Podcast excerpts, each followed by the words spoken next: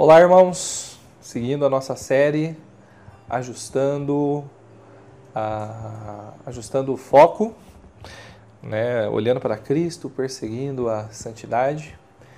É muito bom estarmos juntos mais uma manhã, né? mais um dia estudando a palavra do Senhor juntos, né? ainda que um tempinho, né? mas Deus certamente tem usado para edificar a minha vida e certamente a sua também. Essa é a nossa oração, nosso desejo. Né, muitas vezes a gente olha para a TV, abre um jornal, um site na internet de notícias uh, e a gente fica saturado, né? cheio de notícias ruins. Uh, e, e, é, sei lá, algo que chama a atenção aos nossos olhos. Né? Muitas vezes a gente vê especialistas falando né? e muitas vezes justificando a atitude de um infrator, passando ele de culpado, de um criminoso, para uma vítima. Né? Às vezes, ah, isso acontece por causa que ele cresceu num ambiente assim, isso aconteceu por causa que o passado dele foi assim. Como a gente viu, né, anteontem, de fato, nosso passado ele nos influencia, mas ele não determina quem somos no presente. Não é um fator determinante. o meio em que a gente cresce e vive, ele de fato ele nos influencia, mas ele não é determinante para aquilo que nós somos hoje e para o futuro.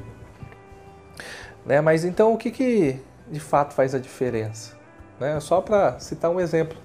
Né? Por exemplo, às vezes tem gente que vive é, em meio a comunidades marginalizadas e esquecidas na nossa sociedade. Ah, muitas vezes esses especialistas usam esses ambientes para justificar a infração do, do criminoso. Só que, em sua maioria, a maior parte das pessoas que vivem nessas, nessas comunidades, elas não seguem esses mesmos caminhos. Não são todos que são infratores, não são todos que são criminosos, né? E esses, na verdade, seriam uma grande, uma grande minoria. Né? O que, que faz a diferença, então? É o que faz a diferença? Ah, o texto de hoje que eu queria ler com os irmãos é Marcos 7, ah, a partir do versículo 20. Marcos 7, a partir do versículo 20. Diz assim: E continuou o que sai do homem é o que o torna impuro.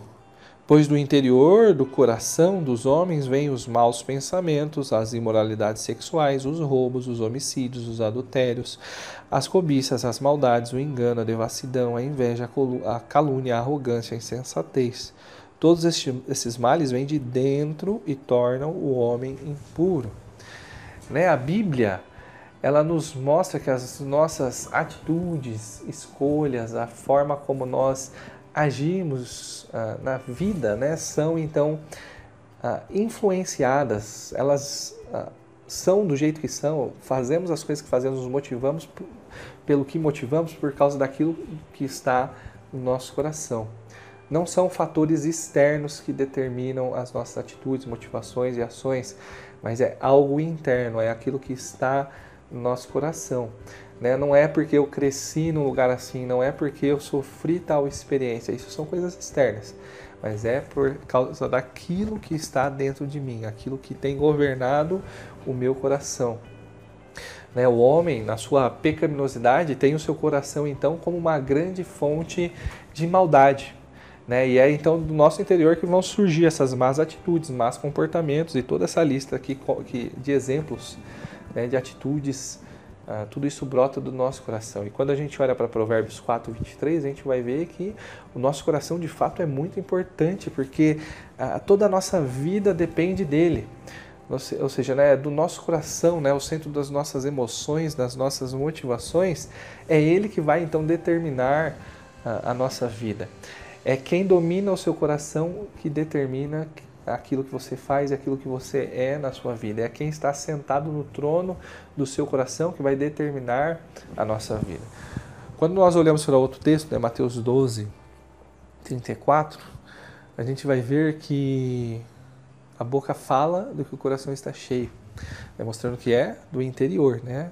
Então, um coração cheio de ira, o que ele vai produzir? Palavras cheias de ira. Né? Então, as ações que nós temos, né, a forma como agimos, elas mostram o que de fato está em nosso coração.